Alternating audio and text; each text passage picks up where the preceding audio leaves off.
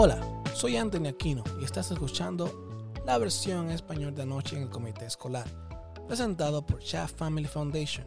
Jill Shah y Ross Wilson brindan un resumen de cada reunión del comité escolar de Boston en este podcast. Y hoy resumiré su resumen de la reunión de esta semana en español. Felicitar a Lorena Lopera, a Rafa Lorena Lopera y a Rafaela Polanco García por sus reelecciones en el comité escolar fueron nombrados por el alcalde interino Kim Janey hace unos meses de forma temporal y el alcalde Wu los nombró esta semana para su mandato completo o permanente. La reunión comenzó con el informe de la superintendente. Primero habló de las academias de aceleración y aquí hubo buenas noticias. Estos son programas educativos para estudiantes de los grados 13 al 12 en más de 60 escuelas durante las vacaciones de febrero a abril y la superintendente expresó su disposición de extenderlo a los estudiantes más jóvenes y a otras escuelas. En general, ese fue un buen anuncio. A los maestros se les pagará un buen incentivo para enseñar durante estas semanas y con suerte esto ayudará a los estudiantes a ponerse al día con parte de su pérdida de aprendizaje debido a la pandemia. Luego, la superintendente proporcionó una actualización sobre los estudiantes que aprenden inglés. En la última reunión, mencionó que la reciente cobertura de prensa sobre la falta de servicios apropiados de estudiantes ELL, que significa aquellos que están aprendiendo inglés como segundo idioma, fue el resultado de un simple problema de entrada de datos. Y esta semana reiteró ese punto ella compartió nuevos números, incluido el hecho de que el 87% de los estudiantes ELL ahora están recibiendo la cantidad adecuada de minutos de educación en comparación con el 61% en octubre. 85% están recibiendo el tipo de instrucción apropiada en comparación con un 68% en octubre y tienen un 90% de educadores debidamente acreditados en comparación con el 68% en octubre. Y el 81% está en las aulas con la agrupación adecuada en comparación con un 41% en octubre. Si estos números son precisos, esto es prometedor, pero todavía significa que casi uno de cada cinco estudiantes del idioma inglés no están recibiendo los servicios que necesitan. ¿Qué se está haciendo por esos estudiantes? No escuchamos ninguna pregunta sobre esto anoche de los miembros del comité escolar. Deberíamos poder brindar al 100% de los estudiantes de ELL los servicios básicos y el apoyo que necesitan para aprender junto con sus compañeros. A continuación, luego, la superintendente mencionó que ella y su equipo están finalizando la solicitud del distrito para ESSER3, que es la tercera recaudación de dinero de ayuda federal para las escuelas ante una pandemia y que planea enviarla al Departamento de Educación Primaria y Secundaria de los Estados Unidos pronto. Pero no habló sobre lo que habrá en este plan. Y lo que es más importante, todavía no hemos visto ningún informe sobre el resultado de los gastos de la última ronda de financiera de ese. Habrá una conversación sobre eso antes de que el distrito presente el plan al Departamento de Educación Nacional. Por ejemplo, si usamos ese dinero para necesidades del personal y aún no podemos cubrir puestos, ¿vamos a usar una estrategia diferente con ese dinero? Anoche nos enteramos más tarde que todavía hay 300 puestos vacantes en el distrito. Durante las últimas reuniones ha habido mucha discusión y comentarios públicos sobre la decisión de la superintendente de no agregar un sexto grado a tres escuelas. Y anoche escuchamos que ella cambió de rumbo en esa decisión. Anunció que ahora agregará un sexto grado a las escuelas de Sommer, Blackstone y Mendel, además de los otros que ya estaban planeados. Recuerde, este problema surgió cuando habló por primera vez de su plan para cerrar tres escuelas las escuelas Timothy, Irving y Jackson Man. En ese momento, los padres de los estudiantes de esas escuelas expresaron su preocupación sobre a dónde irían sus estudiantes, sus hijos, a sexto grado para tener un camino claro hacia las escuelas en los grados 7 al 12. La votación para cerrar estas tres escuelas se retrasó mientras continuaba la conversación y ahora se nos dice que las escuelas Somber, Blackstone y Mendel recibirán un sexto grado. Esta es una gran noticia para los padres que han pasado por mucho estrés acerca de dónde van a aprender sus hijos el próximo año. Pero no hubo detalles. Pero no hubo detalles sobre cómo va a suceder esto o cómo encaja en un plan más amplio. ¿Se agregarán modulares? ¿Cuál es el plan a largo plazo? ¿Se volverá a incluir en la agenda de votación para cerrar las otras escuelas? Todavía no lo sabemos. Aún así, escuchamos muchos comentarios públicos de personas anoche agradeciendo a la superintendente por revertir su decisión sobre este tema. Y luego, al final del informe de la superintendente, escuchamos una actualización sobre el Henderson, que había sido el lugar del incidente violento hace varias semanas, y fue una actualización positiva. Escuchamos a la representante estudiantil Sarah Mercer, estudiante del último año en Henderson, que los estudiantes se están volviendo al ritmo de las cosas y se sientan apoyados y seguros en las escuelas. La reunión luego pasó a los comentarios públicos donde escuchamos sobre algunos temas claves, el impacto de los cambios en Mission Hill y la respuesta a una serie de investigaciones, los problemas continuos con las pruebas del COVID-19, eh, también escuchamos de un plan propuesto para que una nueva escuela secundaria de innovación en Charleston y que las políticas y las reglas de examinaciones sean cambiadas. En Mission Hill escuchamos el poderoso testimonio de un padre sobre la falta de apoyo que sienten sus maestros y el personal escolar y los programas de comunicaciones escolares claves que han faltado este año. Fue un testimonio desgarrador y realmente destacó la desconexión entre las decisiones del distrito y los impactos reales de estas decisiones para las familias que están en las escuelas. Luego hubo más comentario público sobre las pruebas del COVID-19 en las escuelas y los padres señalaron que la mitad de los estudiantes todavía no están siendo evaluados con regularidad. Esto ha sido un tema durante muchos meses y con la llegada de una nueva variante de COVID, los padres están asustados y está claro que no se siente que el distrito haya abordado adecuadamente sus preocupaciones. De hecho, un editorial reciente del Dorchester Reporter le otorgó a las escuelas públicas de Boston una FE por las pruebas de COVID en las escuelas. A continuación, luego escuchamos un comentario público anoche sobre una propuesta para una nueva escuela secundaria de inclusión en Charlestown. Este plan para una nueva escuela de inscripción abierta fue resultado de meses de conversaciones con cientos de padres de Boston y fue eh, el, coautor, el coautor de cuatro padres de BPS. Ross fue uno de esos padres. Aquí hay un poco de información sobre la propuesta. La propuesta mantiene a Charleston High School intacta como una escuela de inscripción abierta.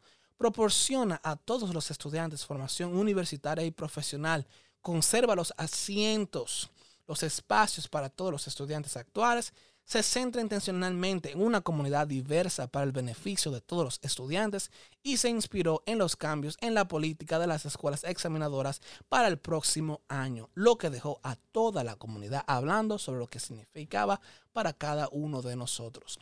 Las otras inspiraciones fueron la completa falta de programación adecuada para los estudiantes ELL, los estudiantes con necesidades especiales y los estudiantes que ingresan al noveno grado de las escuelas primarias y secundarias, la que los han dejado sin preparación para ingresar a las escuelas de nivel de grado más alto. Esta nueva escuela tendría un modelo de coenseñanza totalmente respaldado para que todos los estudiantes de ELL, que reitero significa aquellos que están aprendiendo inglés como segundo idioma, y todos los estudiantes con discapacidades puedan aprender juntos con sus compañeros. Anoche escuchamos a otra de las autoras de esta propuesta, Fabienne Elacín, quien habló sobre su propia hija y la oportunidad que le brindaría esta escuela y señaló que esta propuesta ayuda a resolver una escuela donde hay 55% de una tasa de graduación y una disminución del 40% en las inscripciones y que ubica solo el 10%, lo cual hace inferior a las escuelas de todo el estado. También escuchamos algunas reacciones negativas a estas propuestas anoche, con personas que argumentaron que no involucró, no se involucró a los estudiantes actuales ni a los miembros de la comunidad escolar en el proceso de planificación y que los estudiantes serían desplazados. Es importante tener en cuenta que no se desplazará a ningún estudiante. Se indica, perdón, claramente varias veces en la propuesta. Y la crítica de que los estudiantes no participaron en la planificación es justa. El distrito escolar no dijo que no lo hiciéramos. Recuerde, esto es solo una propuesta. El siguiente paso es un comité de tres personas, representantes del sindicato de maestros, el comité escolar y la superintendente vote si comenzar un proceso de planificación más largo en torno a esta propuesta y si ese proceso ciertamente contará con una sólida participación de los estudiantes. Y también escuchamos comentarios públicos tanto a favor como en contra de los 10 puntos de las reglas de las escuelas para las examinaciones un tema que estaba en la agenda más tarde en la noche. Volveremos a eso en unos minutos. Anoche se presentaron dos informes en el comité escolar. El primero fue una actualización sobre las contratistas. Parece que muchas posiciones no se publicaron hasta septiembre. Las fechas de publicación son importantes en la educación porque el ciclo de contratación comienza en marzo y muchos buscan nuevos puestos para el siguiente año escolar. Los cuales se obtienen antes del el verano. El número de diversidad no solo se mantuvieron fuertes, sino que aumentaron levemente, lo cual es una gran noticia y el distrito merece crédito por su arduo trabajo en esto. Además, los problemas de contratación de base amplia que están teniendo los empleados, uno de los problemas claves que genera tantas vacantes restantes podría ser la de los fondos de federales que no se liberaron hasta septiembre. Y anoche hubo un segundo informe que renovaba los estatutos de Boston Day en Evening Academy. Los miembros del comité escolar comentaron universalmente lo extraordinaria que es esta escuela. Luego pasamos a una discusión sobre los 10 puntos de bonificación y la nueva política de admisión a las escuelas de, examen este es un tema que ha surgido antes, pero estaba nuevamente en la agenda anoche, después de una solicitud del miembro del comité escolar, Hernani de Arujo, en la última reunión. Ha habido una narrativa consistente de que las cinco escuelas que no obtengan los puntos de bonificación quedarán excluidas del proceso y eso es lo que se pretendía abordar en esta discusión la superintendente comenzó revisando los datos que se compartieron en la última reunión y luego presentó una nueva información. Entonces, primero, en, en nuestro último podcast, hablamos sobre cómo había datos incorrectos en las columnas con respecto al número de invitaciones. Luego vimos datos revisados que mostraban nuevos números. Curiosamente, ninguno de los miembros del comité escolar ni el superintendente reconocieron que estos datos eran nuevos y diferentes a los presentados en la última reunión. Pero los nuevos resultados de simulación que compartieron sugieren que cada una de las cinco escuelas recibirán invitaciones que son relativamente proporcionales al tamaño de las escuelas de cada escuela. Estos nuevos datos parecen ser los que la comunidad ha estado pidiendo desde el principio. Luego escuchamos a Lorena Lopera, miembro del comité, quien habló sobre el hecho de que la históricamente ciertas comunidades y vecindarios han tenido más acceso a las escuelas de exámenes que otros. Tiene razón al señalar esto y ciertamente ha habido un acceso eh, desigual en el pasado. Pero obtener una educación secundaria de alta calidad no debería ser un juego eh, de quien tiene más ingreso o de quien tiene más acceso deberíamos hablar sobre cómo construimos caminos desde pre-kinder hasta la escuela primaria y secundaria que sean sólidos para cada estudiante. Finalmente, escuchamos una nueva política de la superintendente. Dijo que se agregará una lista de espera para la escuela de exámenes. Nunca antes se había visto una lista de espera y no escuchamos ninguna pregunta sobre qué problema está tratando de resolver o por qué está agregando en este momento una lista de espera. Tampoco sabemos si esto se someterá a votación, ya que es una edición oficial a la política de las escuelas de exámenes que ya se ha votado. Hubiéramos esperado que los miembros del comité escolar hicieran más preguntas sobre esta nueva política. También escuchamos de la superintendente que el año pasado de estudiantes menos solicitaron para las escuelas de exámenes y se enviaron 50 invitaciones menos. Nuevamente, nos gustaría saber sobre la causa de esto, pero no hubo ninguna pregunta sobre este particular. Finalmente, volvimos a la gran pregunta de la noche. ¿Debería mantenerse la política de los 10 puntos? Basado en la nueva simulación, la superintendente sugirió mantener la política o las reglas en vigor, en vigencia, durante el próximo año y reevaluar en junio para ver si hubo consecuencias no deseadas. El comité escolar estuvo de acuerdo con esta recomendación. Por supuesto, para ese momento, si descubrimos que hubo consecuencias no deseadas, o resultados no deseados, será demasiado tarde para las clases de solicitantes de este año. Y eso es lo que pasó anoche en el comité escolar de Boston. Gracias por escuchar a este su acompañante Anthony Aquino en español en el podcast anoche en el comité escolar. Esperamos que haya disfrutado de este podcast hoy y si lo hizo, déjenos saber, analícelo dele like, eh, dele le gusta, compártelo con sus compañeros, amigos, padres, residentes de Boston. Todos tenemos interés en el éxito futuro de los estudiantes de Boston. Que tengan un